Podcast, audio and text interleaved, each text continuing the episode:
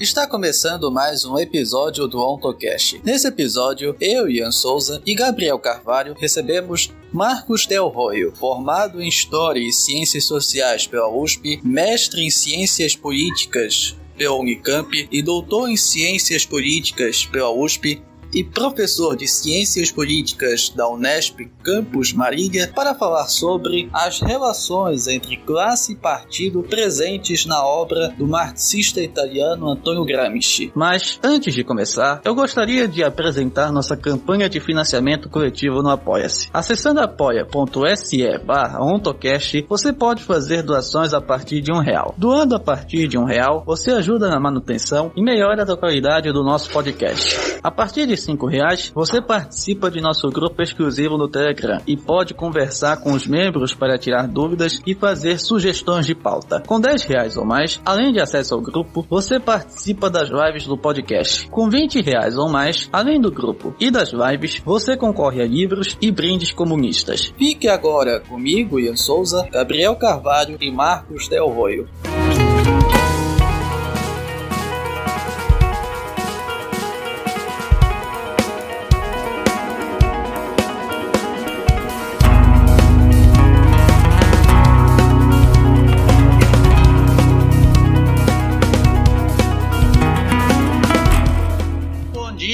Boa tarde, boa noite aos ouvintes do OntoCast, o seu podcast de divulgação científica e filosófica do marxismo. E para quem não me conhece, para quem está ouvindo esse podcast pela primeira vez, eu me chamo Ian Souza, sou estudante de filosofia pela Universidade Federal do Pará, a UFPA. Meus interesses de pesquisa se concentram na ontologia de Marx e de Lukács, bem como também tenho tido bastante interesse no estudo da existência de uma determinação ontonegativa da politicidade nos textos de Marx. E por causa disso também venho estudando os textos do professor e filósofo brasileiro José Chazin, além de outros que também se debruçam nessa temática. E ao meu lado hoje está, mais uma vez, o meu queridíssimo Gabriel Carvalho. Aí eu gostaria que o Gabriel também se apresentasse aos nossos ouvintes.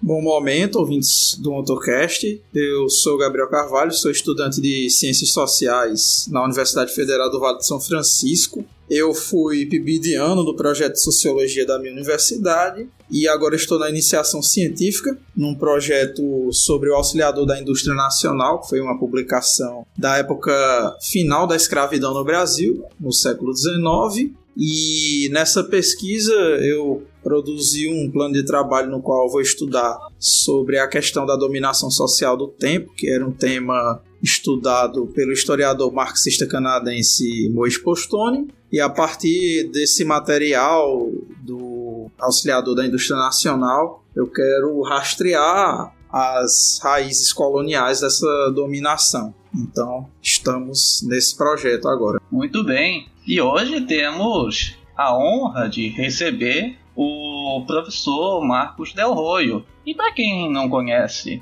o trabalho do professor Marcos Del Roio, eu gostaria que ele também se apresentasse aos nossos ouvintes.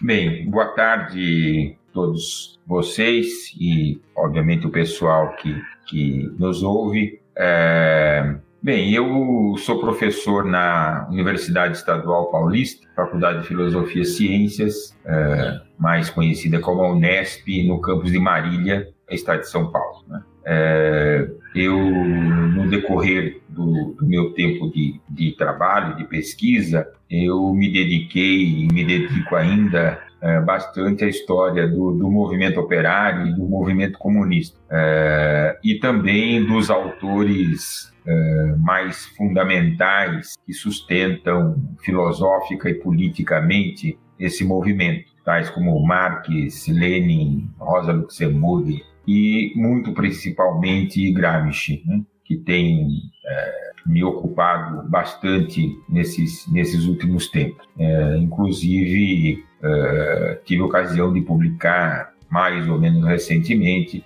dois livros sobre, é, sobre Gramsci. E também fui um dos fundadores da International Gramsci Society é, Brasil. É, uma associação que foi fundada por um, um grupo de estudiosos italianos e americanos e que hoje tende a se difundir por vários outros países. Uh, depois desse, dessa IGS Brasil, nós temos uh, também agora na Argentina, na Colômbia uh, e no México, né? uh, apenas para citar a América Latina. Né? Então é uma atividade bastante constante que envolve bastante gente, muitos estudiosos, o que sem dúvida é algo né, bom, produtivo né? e agradável.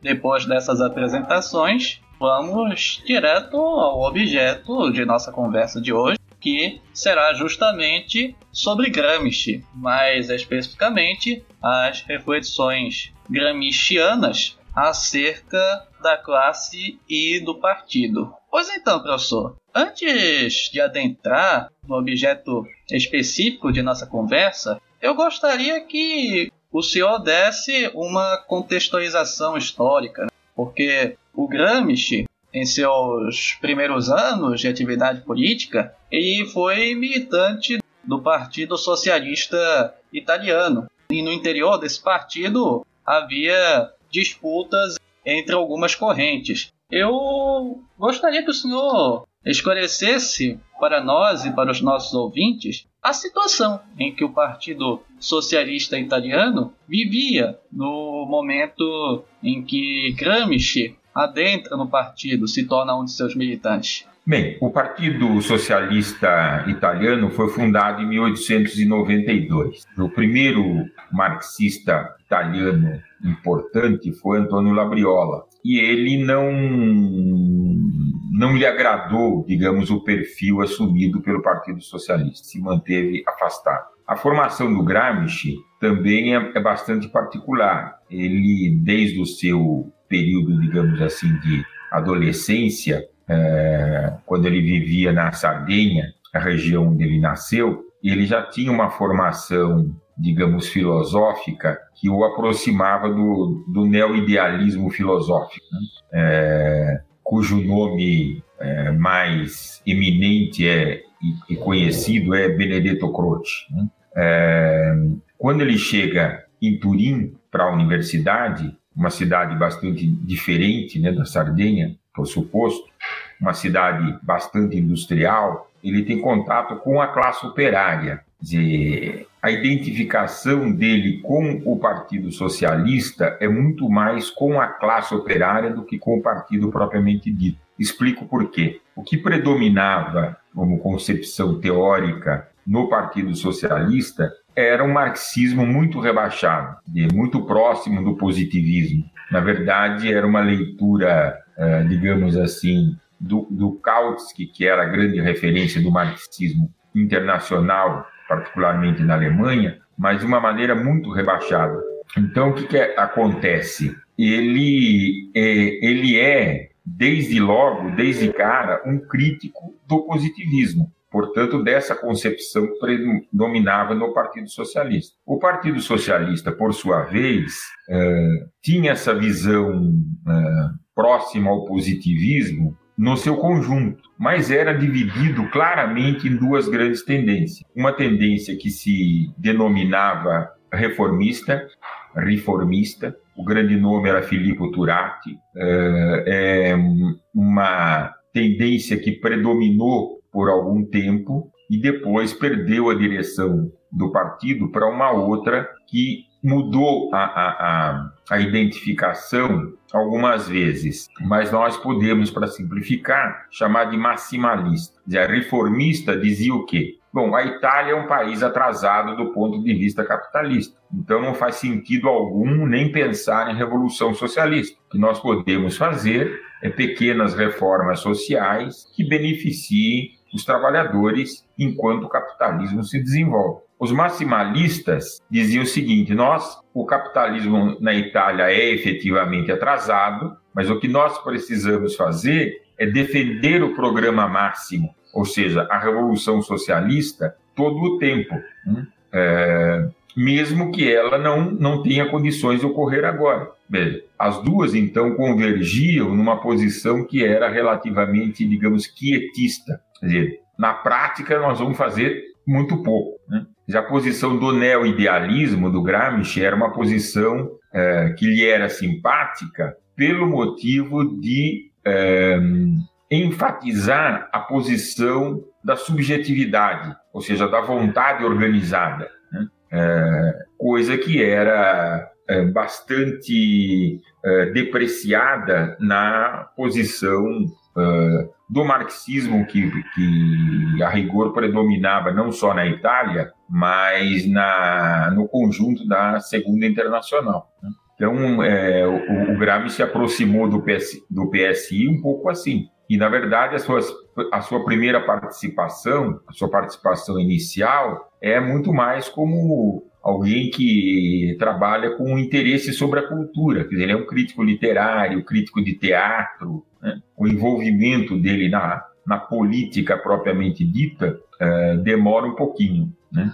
Se está esclarecido, tá bom. Se não está, diga o que, que faltou. Né? Para dar continuidade, professor, sobre ainda a formação teórica do Gramsci na juventude, ele tinha muita influência né, do Benedetto Croce e do Georges Sorel. Então, eu queria perguntar como é que a gente pode perceber reflexos dessa influência nas elaborações iniciais teóricas, políticas do Gramsci e como é que elas se refletem mesmo até na maturidade do pensamento dele. Bem, já antecipei da, da importância da filosofia do Benedetto Croce no, é, no Gramsci. Né? E, ah, o que ocorre no final do século XIX é, é, um, é o chamado debate sobre o revisionismo. E é bastante conhecido esse debate na Alemanha, que envolveu o nome de, de Bernstein, que se contrapôs a Kautsky né, naquele debate. Mas esse debate se, se difundiu para outros países também, e com particularidades. Então, houve esse debate também no fim de século. Então, o debate da revisão do marxismo eh, afetou também a Itália e envolveu o Sorel, que é um francês. Né? Eh, a questão estava sobre os limites do Marx, os possíveis limites do Marx, onde ele errou, né? onde ele não, não completou, né? E, e o que é bastante claro hoje,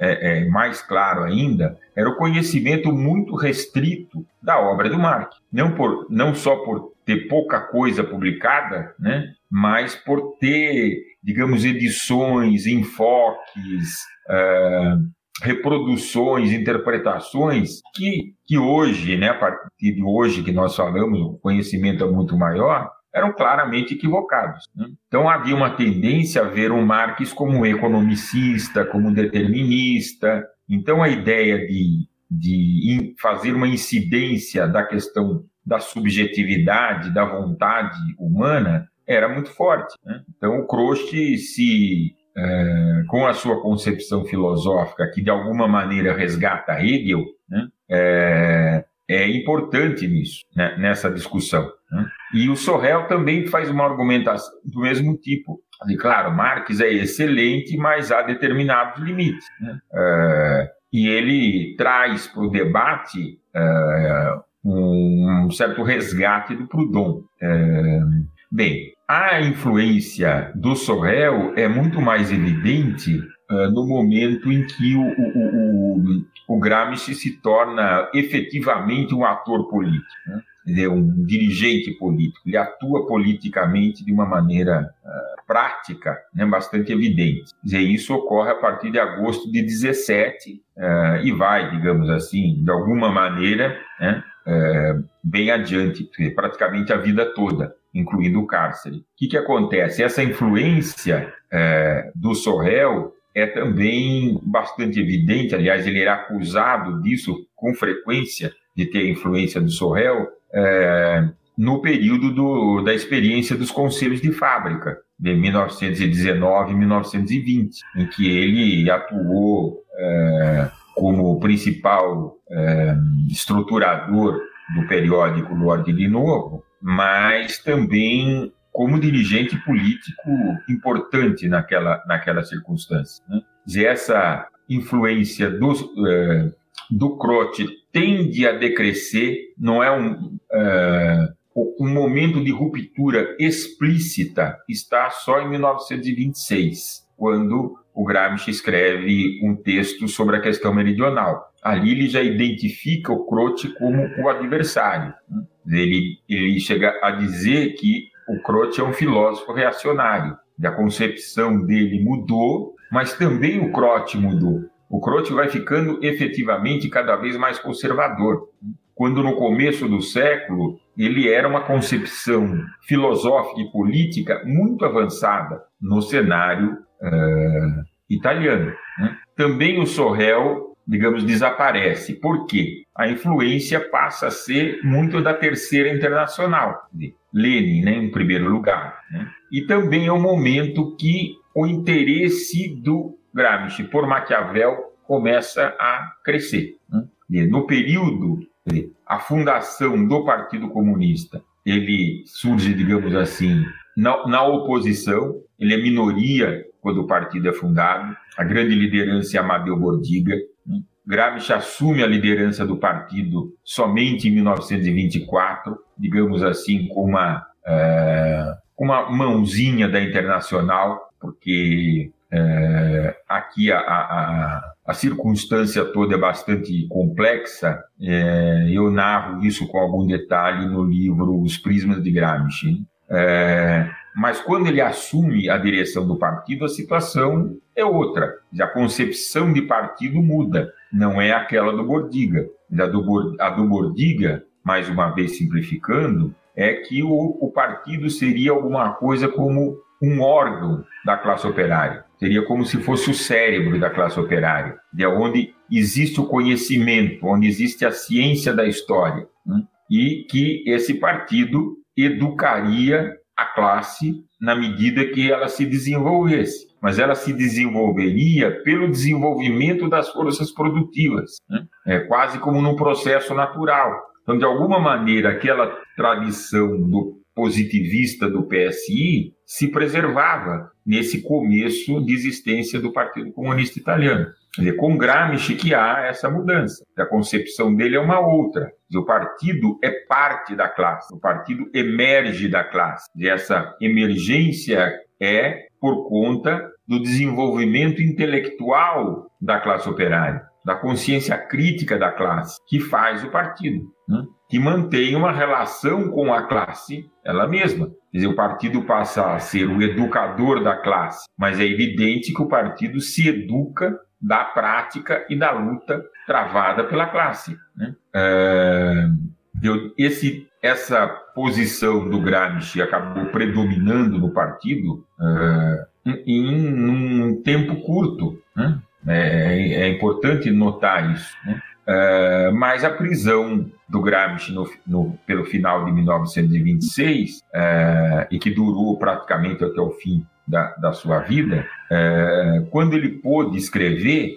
chamados Cadernos do Cárcere, ele resgatou é, todos os autores que de alguma maneira tinham tido importância para ele na sua formação e restabeleceu um diálogo. Nesse diálogo, ele filtra, digamos, Croce foi importante nisso, nisso. O limite dele estava aqui, mas o Croce ainda é identificado como o principal inimigo. Do ponto de vista político e ideológico, o inimigo era Croce. Em algum momento ele diz: é preciso escrever um anti-Croce, mais ou menos uma lembrança do anti-Düren, né? do, do Engels. É interessante dizer de passagem que também ele, embora tivesse pouco acesso à bibliografia, nota-se que ele tinha uma memória extraordinária. Né? de tudo que ele havia lido e do pouco a mais que ele pode ler.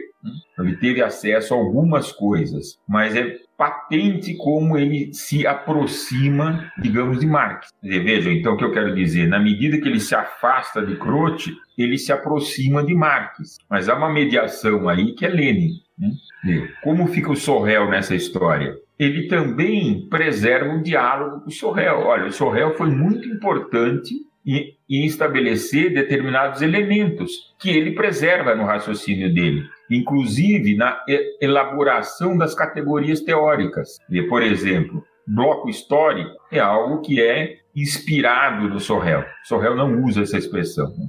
eles usam uma outra, bloco de imagens históricas, mas na memória do, do Gramsci era bloco histórico. Né? O de reforma intelectual e moral, né? moral e intelectual, né? na verdade é o contrário. É, também não é uma expressão do Sorrel, provavelmente é do Proudhon, né? mas ele também relabora. E assim outras categorias dos cadernos do cárcere. Elas são sempre criadas em movimento, né? é uma filologia vivente, as categorias se movem e elas se estruturam no debate com os seus interlocutores, ah, digamos assim, os quais ele se identifica mais e aqueles com os quais ele estabelece uma crítica mais, mais aguçada. Né? Então é um, é um trabalho difícil, né? A leitura dos cadernos do cárcere, na verdade, é um desafio muito empolgante. Né? Vamos em frente. Muito bem, professor. Sabemos que a situação social da Itália, como o senhor já bem disse, era uma situação assim de um país que não tinha um desenvolvimento maturado das forças capitalistas. E essa situação social se complica ainda mais a partir do eclodir da Primeira Guerra Mundial. E é nesse período também da Primeira Guerra Mundial que Gramsci dá uma maior atenção ao estudo da obra de Marx. E somado a isso, ele também acompanha com uma grande expectativa os eventos revolucionários que ocorriam na Rússia. Eu gostaria que o senhor comentasse como a situação social da Itália na Primeira Guerra Mundial, bem como essa atenção que Gramsci dá ao estudo da obra marxiana e a Revolução Russa, influenciaram, nesse primeiro momento, os escritos sobre a política e a relação entre a classe e o partido. A situação italiana nas vésperas da, da, da Primeira Guerra Mundial é, era de alta tensão, não há menor dúvida, e de, de mudanças políticas importantes. É, o sufrágio dito universal, faz de conta, né? Porque o universal masculino é, é de 1913, né?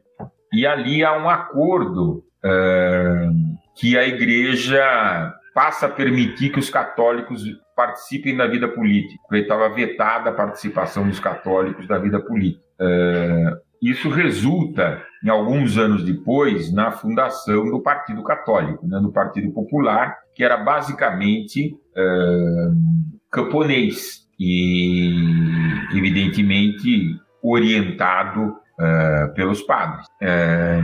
Quando eclode a guerra, a, a, Itália não entra na guerra imediatamente. Ela, digamos assim, como fica em dúvida e de que lado da guerra entrar, né? porque ela teria, em caso de vitória, evidentemente, vantagem se lutasse contra a França ou a favor da França. As vantagens seriam diferentes, né? É, se contra a França, poderia ganhar colônias no norte da África, na Tunísia antes de tudo. Né? Se a favor da França, poderia ganhar territórios na Europa, que tinha população italiana, mas pertencia ao Império Austríaco. É, ao fim, a, população, a, a situação é, da Itália, de início, foi de neutralidade, mas internamente começa um grande movimento para a entrada da Itália na guerra. E isso incide até mesmo no movimento operário. Um socialista importante, Benito Mussolini, com o qual Gramsci trabalhava, né, é, passa a ser um dos maiores defensores da entrada da Itália na guerra. Enfim, a, a Itália entra na guerra no começo de 1915, do lado da França, da Inglaterra e da Rússia, né, contra a Alemanha e a Áustria. E com a guerra terminada, a situação da Itália era catastrófica. Se se conta a história militar, é, se percebe que a, participação italiana foi muito complicada. O número de baixas enorme da Itália estava no campo dos, dos vitoriosos, mas parecia um país vencido. Pior ainda, quando veio o Tratado de Versalhes, ah, o, digamos assim, a, a presença da França era tão forte, tão decisiva, a França estava decidida a destruir a Alemanha. Né? As reivindicações da Itália nem foram levadas em consideração. Então, o que, que aconteceu? Uma gravíssima crise econômica né, no final da guerra, uma, uma sensação de país derrotado, desprezado. Então, digamos assim, os brios da, da Itália estavam muito feridos, né, que foi um primeiro, digamos assim, contexto para a emergência do fascismo. Né? Aqueles soldados vindos da guerra e que uh, isso aconteceu em vários outros lugares. Na Rússia isso foi sempre foi muito uh, muito muito presente. Os sujeitos voltavam e viam os seus negócios, os seus modos de vida completamente arruinados. Se o sujeito era um pequeno produtor, né? então era uh, se formou uma faixa de uma pequena burguesia arruinada, frustrada e disciplinada pela guerra né? dizer, que aprendeu a obedecer. Isso foi o embrião uh, do fascismo. Né? Então, essa situação criou uma, uma desestruturação de todo o sistema político e econômico na Itália, que, dizer, como contraparte, criou uma situação revolucionária, ainda que localizada, na região do Piemonte, quer dizer, exatamente na cidade, na cidade mais industrializada da Itália, que era, que era Turim, e daí a experiência dos conselhos de fábrica, né? do, do, qual Gramsci participou é, de uma maneira é, muito, muito, muito forte mesmo e muito importante. Né? É, dizer, nesse período, é, o que, que acontece? É, a maior parte da intelectualidade da Europa apoiou a guerra. A, aquela ideia de que a, seria a última guerra, ou a ideia que a virilidade da, da Europa seria resgatada, né? É, isso está muito forte. Quer dizer, os intelectuais, digamos assim, que tiveram uma grave crise moral, quer dizer, a, a guerra era um horror, era um escândalo. Estavam Lenin, Rosa Luxemburgo, né? Gramsci ao seu modo. Que Gramsci chega a escrever um artigo que foi muito polêmico e várias vezes foi, digamos assim, é, usado como arma crítica contra ele mesmo. Aqui se vê a presença de Sorrel. Ele diz: a burguesia faça o que ela deve fazer. Nós não temos nada a ver com a burguesia, era isso que ele quer dizer, né? É a ideia do espírito de cisão do Sorrel. O mundo da burguesia está lá. Qual, qual que, é, que, que é próprio da burguesia? A destruição, a guerra, ela faça o que é a parte dela. Nós vamos fazer a nossa, que é a revolução. Né? É, mas esse, esse texto foi, digamos assim, é, muito pouco entendido é, do modo que eu acabei de denunciar aqui. Né? É, então, a aproximação com Marx é paulatina, é, é paulatina. Não, ele conhecia pouco de Marx. Né? É, lia alguma coisa, sem dúvida, né? mas você não, é difícil de afirmar que o, que o Gramsci, em 1917, 1918, fosse marxista. Não era. Né? Não era, não era ainda. Né? Uh, e quando ele se fez marxista, é um marxista em termos, porque talvez a, a expressão marxista seja muito pouco, né? empobreça a, digamos assim, a altura do pensamento que o Gramsci alcançou nos cadernos. Né? E, ele é um crítico do marxismo também. Vai dizer que ele é pós-marxista, mas ele é acima. Né? Porque ele desenvolve o pensamento do Marx, que a rigor não era marxista ao modo que se entendia né? o pensamento do Marx naquele marxismo do começo do, do século XX. Não sei se me faço entender, né? mas era um, um, pouco isso. Tanto que nos cadernos do Cárcere ele dá, ele, a um certo, ele começa a utilizar a expressão materialismo histórico, mas até isso ele passa depois a usar filosofia da prática. Né?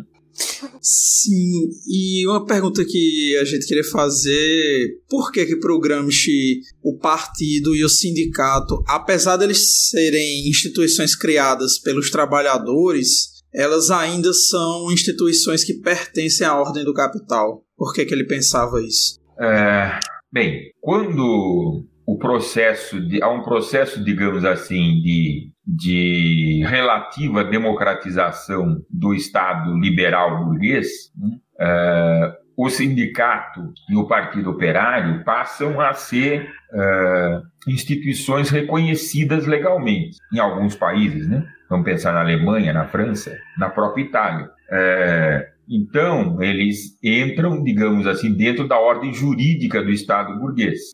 Mas não é isso o fundamental. O fundamental, no que diz respeito, em particular, a, a, ao sindicato, o sindicato é uma instituição é, não necessariamente assim, né? ela pode se transformar num instituto, numa instituição revolucionária, mas isso é, é, é muito pouco é, frequente. Né?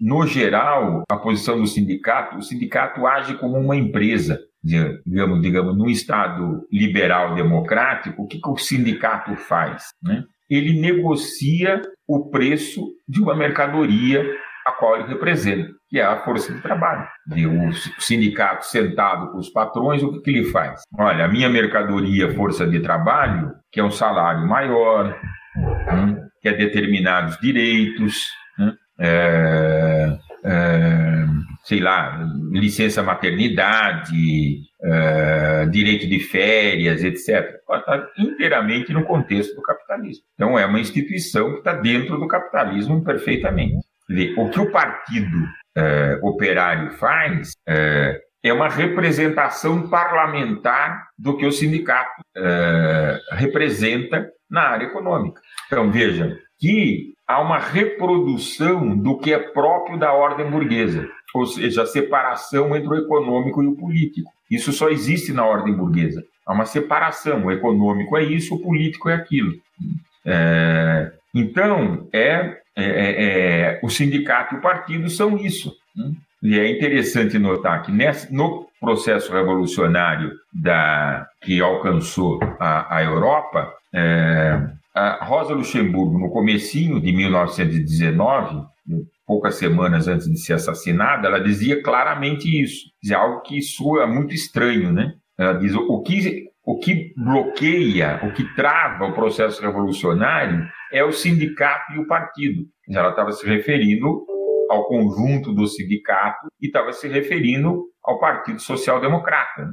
é, que efetivamente estavam é, travando o processo revolucionário. Alguns meses depois, é, o Gramsci escreve sobre a derrota da Revolução na Hungria. Né? Quer dizer, qual é a constatação que ele faz? Quem travou a revolução, dizer, que na verdade desempenhou o papel contra-revolucionário, foram os sindicatos. Né? E o erro foi, naquele momento, a fusão entre os comunistas e os social-democratas. Os social-democratas dividiram o partido e ficaram com a contra-revolução também. Então, veja, isso numa situação revolucionária, dizer, possam, podem refletir sobre o Brasil. Né? dizer, há dicas aqui para que se possa refletir sobre o Brasil de hoje. É, não há dúvida sobre isso. Né? É, daí a ideia que, em, em, alguma medida, nós podemos ver um dedinho do, do, é, do Sorrel, a ideia é que a classe operária tem que ter a sua própria instituição fora e contra o Estado burguês. Né? Não é ser um conjunto de instituições que atua dentro do Estado burguês, digamos, para melhorá-lo, para aperfeiçoá-lo. Né? E isso é, evidentemente, o um, um campo do reformismo. Quer dizer, o reformismo não rompe com a ordem burguesa. Né? Quer dizer, não pretende, talvez ache impossível, mas enfim, aí depende de, também das várias particularidades. Né?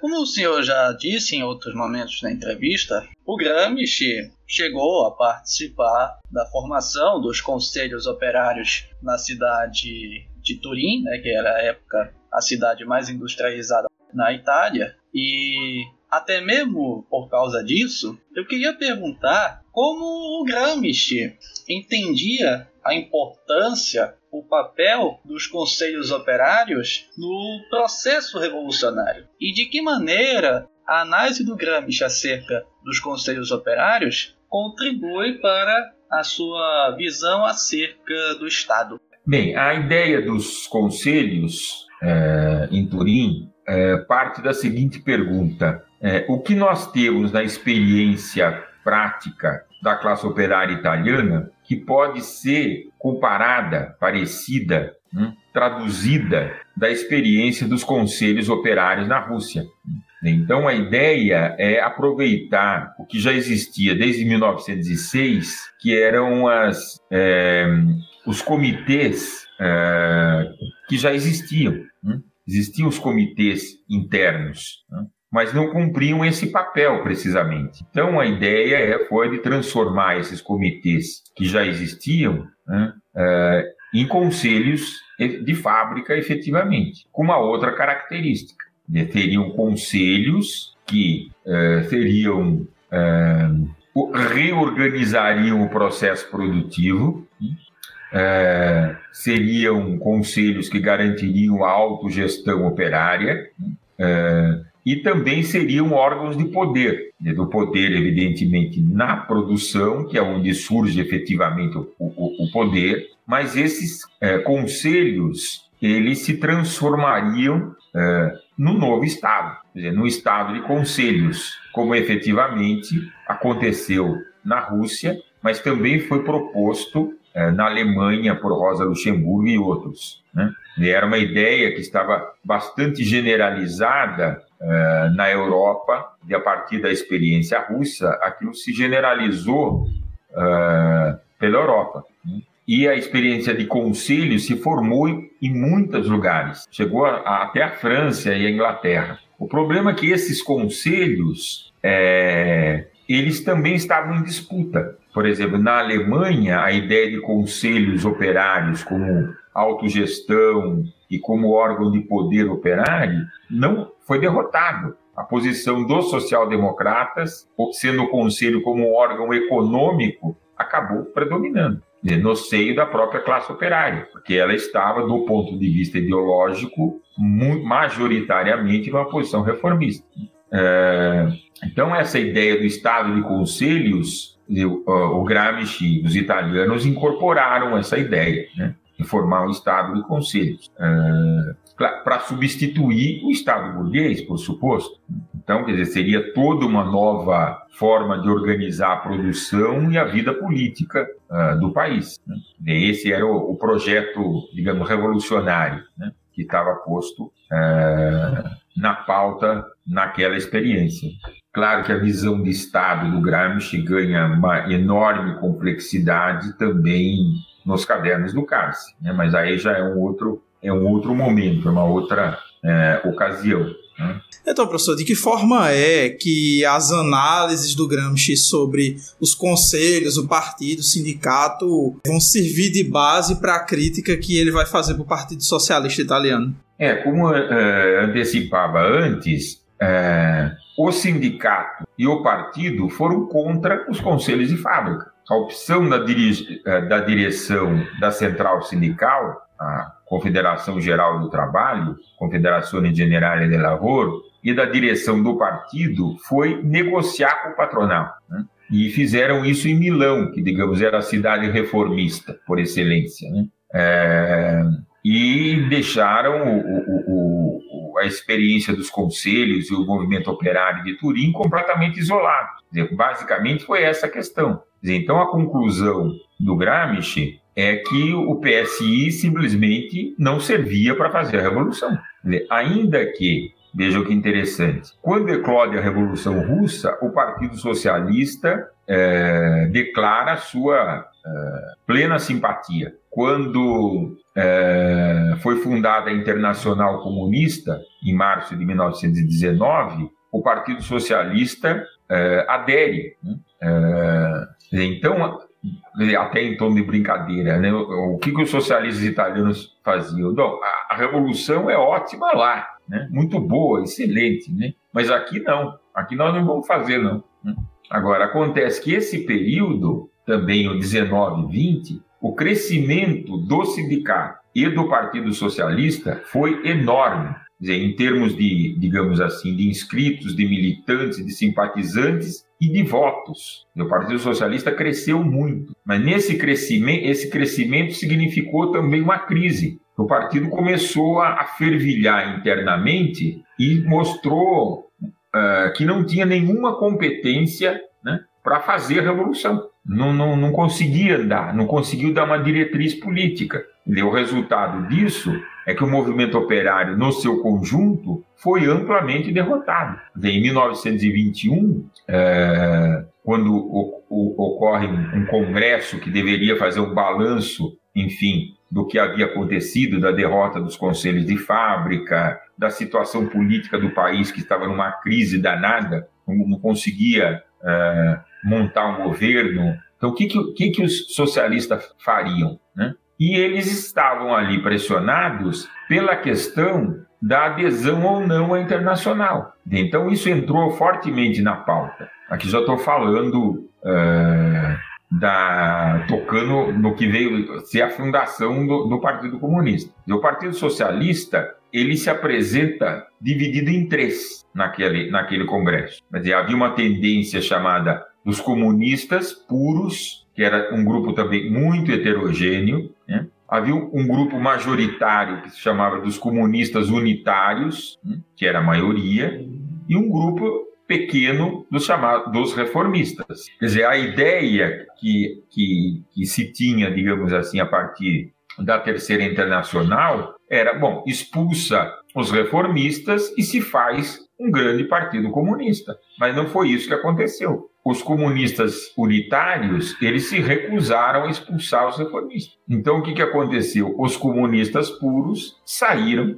e fundaram o Partido Comunista, que era um terço, digamos assim, do, do Partido Socialista. Né? É, quer dizer, muito menor de quanto era a expectativa que vinha da direção da Internacional. Né? E mesmo assim, muito heterogêneo. Né? Agora, isso não, não sanou a crise do Partido Socialista. Pouco depois há uma outra cisão. Os reformistas saem. Veja, então, aquele grande Partido Socialista de 1920 quando estamos em 1924, são três partidos. Quer dizer, aquelas frações que compunham o Partido Socialista se dividiram em partidos separados. Quer dizer, de alguma maneira, isso expressa a derrota do movimento operário dizer, e a força do fascismo. A, o fascismo assume o poder em outubro de 1922. Né? Aí com essas forças operárias desnorteadas, desnorteadas, dizer, não, não houve nem como resistir. A derrota era de tal magnitude que não houve nem, nem como resistir. Né? É, agora, a crítica que o, que o Gramsci faz ao PSI é permanente, é permanente. Por quê? Por quê? Porque ele diz a concepção positivista que anima o Partido Socialista historicamente é uma concepção burguesa. Né? Dizer, é, na verdade, é, é a expressão de um acordo feito no norte, em que a burguesia faz concessões à classe operária, né? é, ao Partido Socialista, né? mas é deixa completamente abandonado o campesinato do Sul. Essa que era a grande questão. E essa concepção positivista é, que da, da, burguesia, dos seus intelectuais que, que é, existia na Itália, tinha uma concepção sobre os meridionais muito negativa, que chegava às raias do, do racismo. Né? Então havia uma no norte uma uh, uma visão, digamos assim, uma perspectiva dos meridionais muito ruim. É aquela ideia, o, o, o sul é atrasado porque é, por causa do, da, da, população dali. Era como se fosse quase alguma coisa genética. Hum? Que eles são vagabundos, porque eles não trabalham. É, aquela, muitas das coisas que se, que se forjou no Brasil, no sudeste do Brasil, em relação aos nordestinos. Né? Uma, uma área assim de, de, de preconceito é, definida regionalmente, né? mas também de uma origem é, social e cultural. Né? Então, esse era um, um grande problema. Entendeu? Então, a primeira questão é, que o Gramsci colocava era derrotar o Partido Socialista. Por isso que ele nunca foi a favor de fazer uma aliança com o Partido Socialista para lutar contra o fascismo dizer, garantidamente pelo menos até 1930. Depois há, há controvérsias, né, digamos assim, não se sabe exatamente qual era a posição dele, né?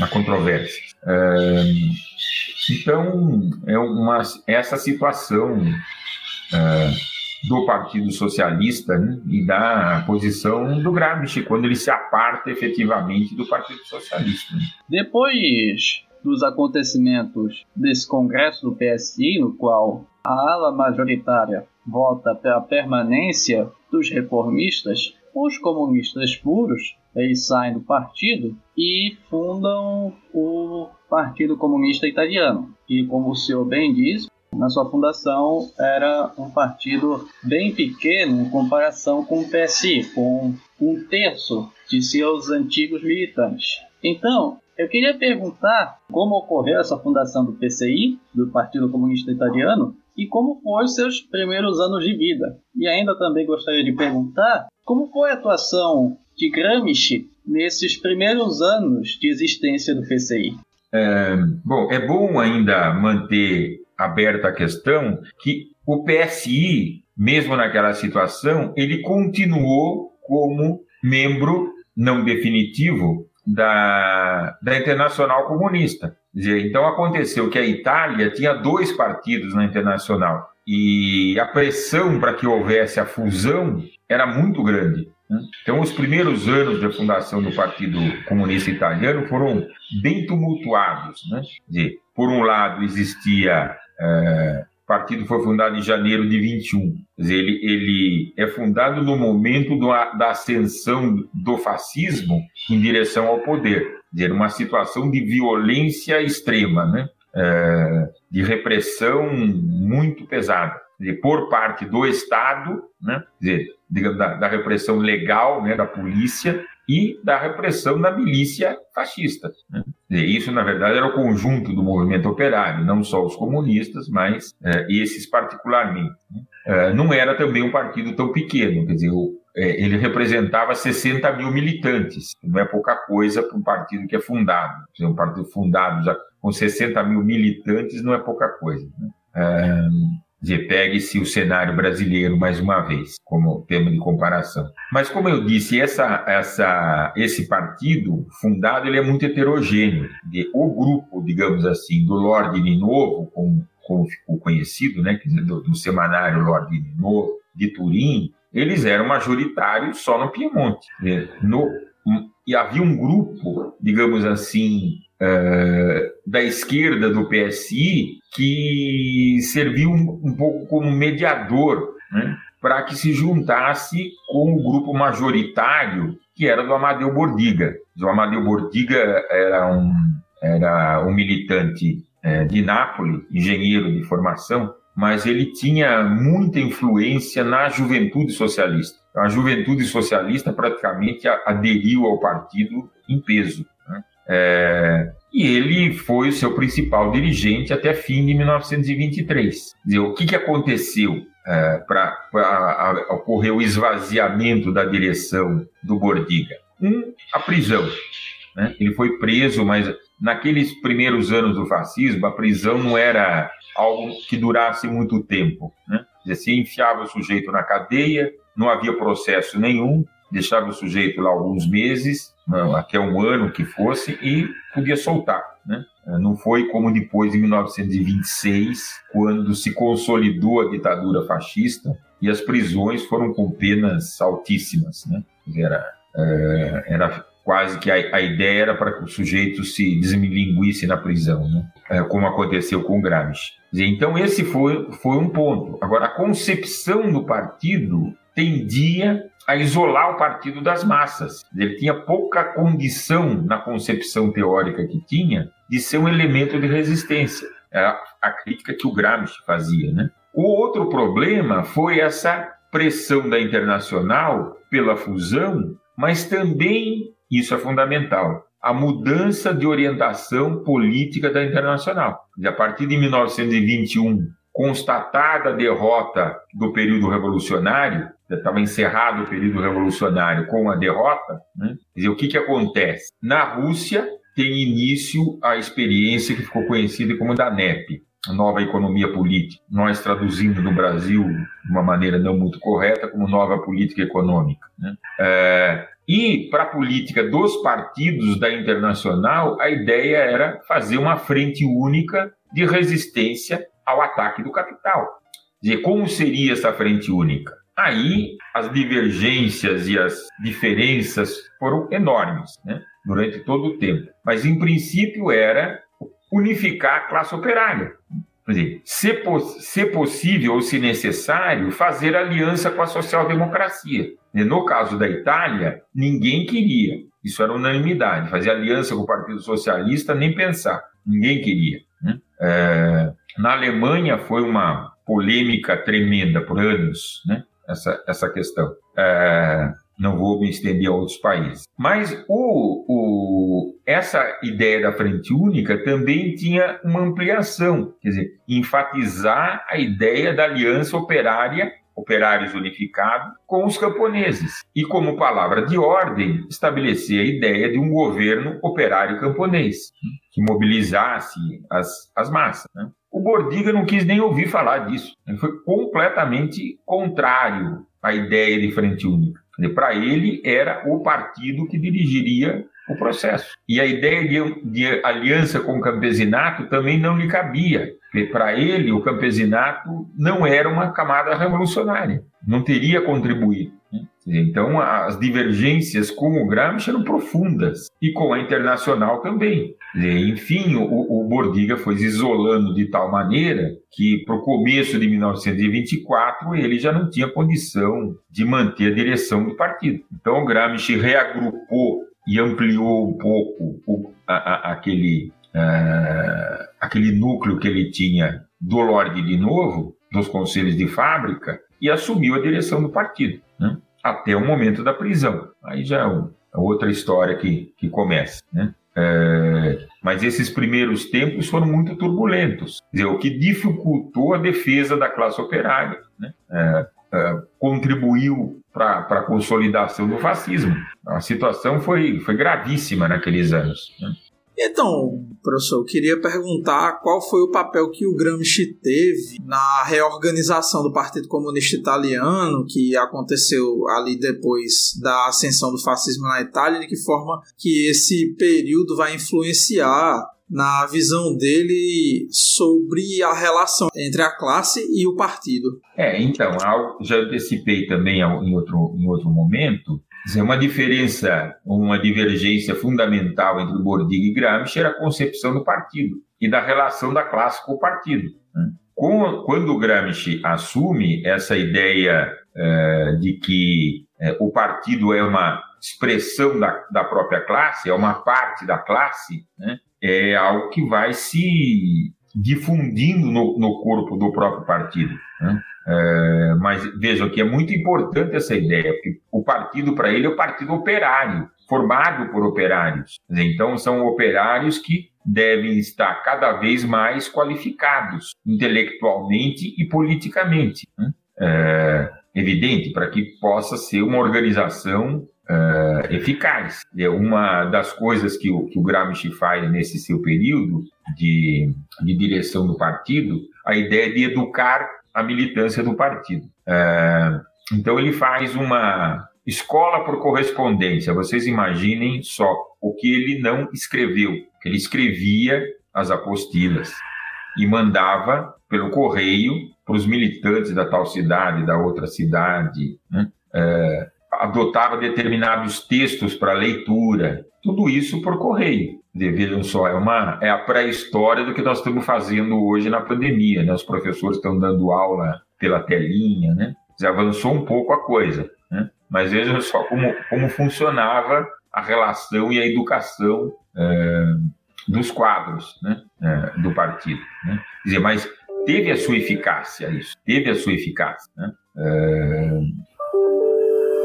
porque também, como eu já dizia, dizer, a, a, essa visão do Gramsci substituiu a do Bordiga é, muito rapidamente. É difícil você mudar uma organização, dizer, mudar a sua concepção né, é, teórica e mesmo prática, então, em pouco tempo. Né? É, então, foi, foi um período muito rico esse do Gramsci como dirigente do partido e lembrar que ele também foi deputado, né? Ele só pôde voltar para a Itália, efetivamente, porque ele foi eleito deputado. Ele estava na Áustria quando ocorreu a eleição em 24. Ele foi eleito, ele mesmo não pediu um voto para ele, porque ele estava na, na, Áustria, né?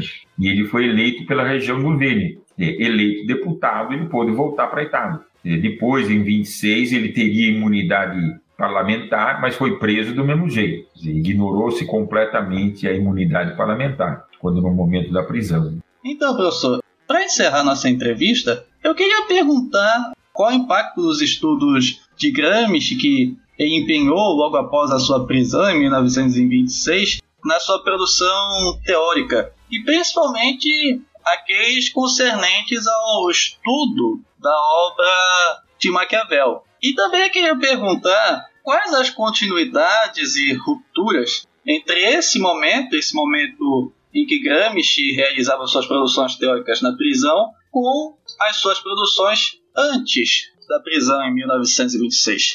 Bem, como eu uh, também antecipei, o Gramsci, uh, na prisão, ele estabeleceu um amplo leque de interlocução com muitos autores, muitos autores. Sem dúvida, Maquiavel foi um dos mais importantes. O interesse, digamos, maior por Maquiavel começa já em 1923. É interessante notar que é o momento em que ele tem um contato, digamos, maior também com Lenin. É, lembrar que é, Gramsci viveu um ano na União Soviética, né, em, em torno de fim de 22 uh, é, até final de, de 1923. Né? Uh, então, a, a, digamos, a relação dele com os bolcheviques foi muito, muito próxima e certamente essa influência uh, pesou. Né? Mas a ideia é que há uma aproximação, na verdade, entre Maquiavel e Lenin. Né? É, não tá, é óbvio que isso não está explícito nos cadernos, mas é,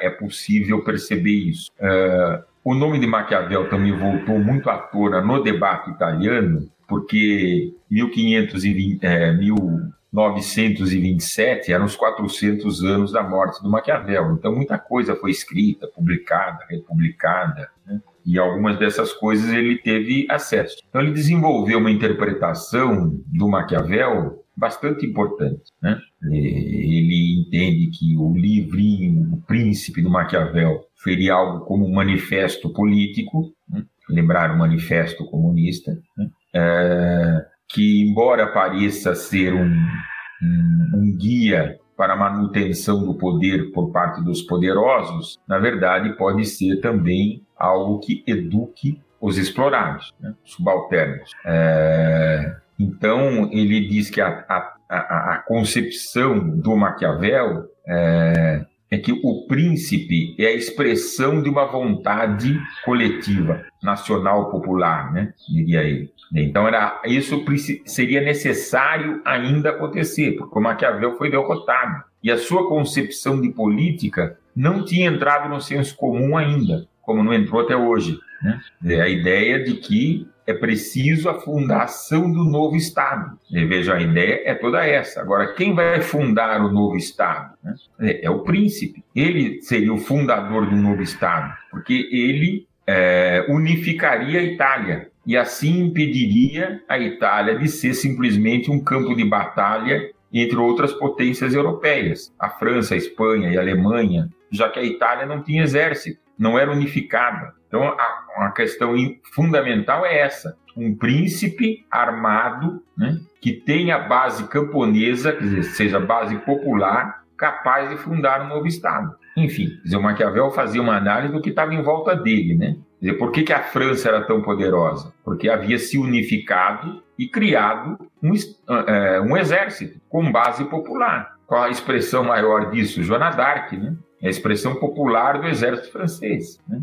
Que derrotou os invasores ingleses. Então é essa referência histórica que ele tem né, para a Itália. Dizer, mas Maquiavel foi derrotado, a Itália continuou dividida, né, reingressou, ingressou numa fase é, de regressão feudal. Né. Quando chegou o ressurgimento, que seria a Revolução Burguesa na Itália, ela também não se realizou como a Revolução Francesa. Né. E a situação era que a Itália estava dominada pelo fascismo, que acumulava todas essas forças do atraso da Itália. Né? Embora tivesse alguns dedinhos apontando para frente. Dizer, esses dedinhos apontando para frente significava apenas que teriam que ser traçados alguns passos para que a dominação de classe permanecesse. Né? Mas o que tocaria fazer então? Desenvolver as experiências do movimento popular, das classes subalternas, do movimento operário particularmente, que constituiria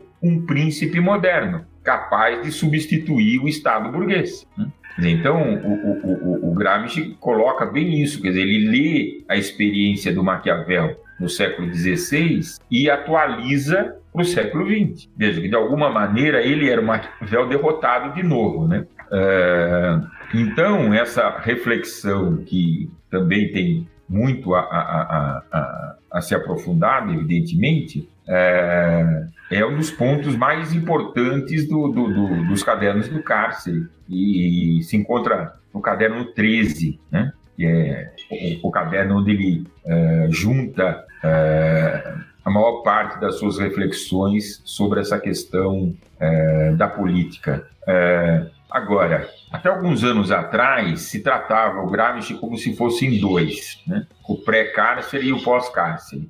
Hoje já, já há uma confluência maior de que há uma enorme continuidade no pensamento do Gramsci. Há coisas que ele refletia, digamos assim, é, muito jovem e que continuam se desenvolvendo nos cadernos do Cássio. Não há grandes rupturas nele. Você pode dizer, bom, o Croce era a sua grande referência em 1913, né? em 1933, ou antes ainda, né? 1926 é o grande aniversário. Mas veja, é um pensamento dialético se desenvolvendo. Né? Então há uma continuidade muito forte no pensamento uh, do Gramsci. Quer dizer, o que há é saltos de qualidade. Ele vai crescendo, vai pulando para patamares mais é, elevados e complexos do, do, do, pensamento filosófico e político.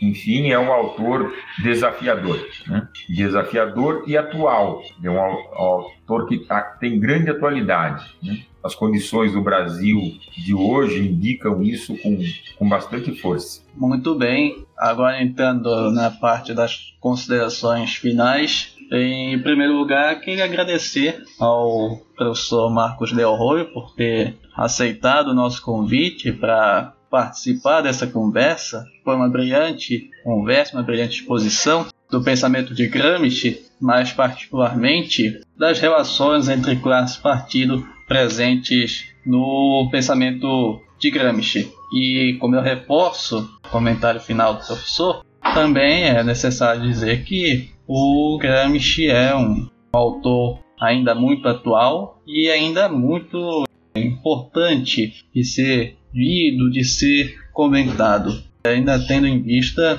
um cenário tenebroso que o Brasil vem vivendo, e não só o Brasil, mas como o mundo todo vem passando nesses últimos anos. Professor Marco Del Roy, o senhor também gostaria de fazer comentários finais? É, não, claro, só queria é, muito rapidamente agradecer é, vocês essa possibilidade é, é, sempre boa, né? Uma conversa sempre sempre boa e, e se difundindo pode é, provocar, digamos assim, interesses, dúvidas, problemas para outras pessoas que é, é importante e é evidentemente objetivo mesmo uh, do, do cast. Né? Então agradeço a vocês e quem sabe nos vemos uma outra ocasião. Então, quero agradecer ao professor por ter aceitado o nosso convite. Foi uma grande honra estar aqui com o professor Marcos Delroy, que eu considero assim, a grande autoridade nesse tema. Né? Achei muito massa essa conversa que a gente teve acho que a gente conseguiu passar por vários temas muito relevantes, tanto sobre a obra do Gramsci quanto o contexto da Itália. E quem sabe depois a gente possa fazer um episódio mais específico sobre, por exemplo, a questão da ascensão do fascismo na Itália, todo esse contexto do desenvolvimento nacional da Itália que eu penso que acabou dando as condições para que essa expressão de autocracia, como foi o fascismo italiano, tenha se formado ali. Então acho que tanto foi um episódio muito bom que a gente fez, quanto dá brecha aí para a gente pensar outros temas para trazer aqui. Então, muito obrigado, professor. Foi uma conversa extremamente interessante. Maravilha. Valeu, pessoal. Nos vemos então. Um abraço. Então é isso, meus ouvintes. Chegamos a mais um final de um episódio do OntoCast e agradeço a você, meu caro ouvinte, por ter chegado até o final e espero que esse episódio tenha sido de grande valia e de grande importância para você. Então, até o próximo episódio. Até o próximo OntoCast. Então, muito obrigado e um bom momento a todos.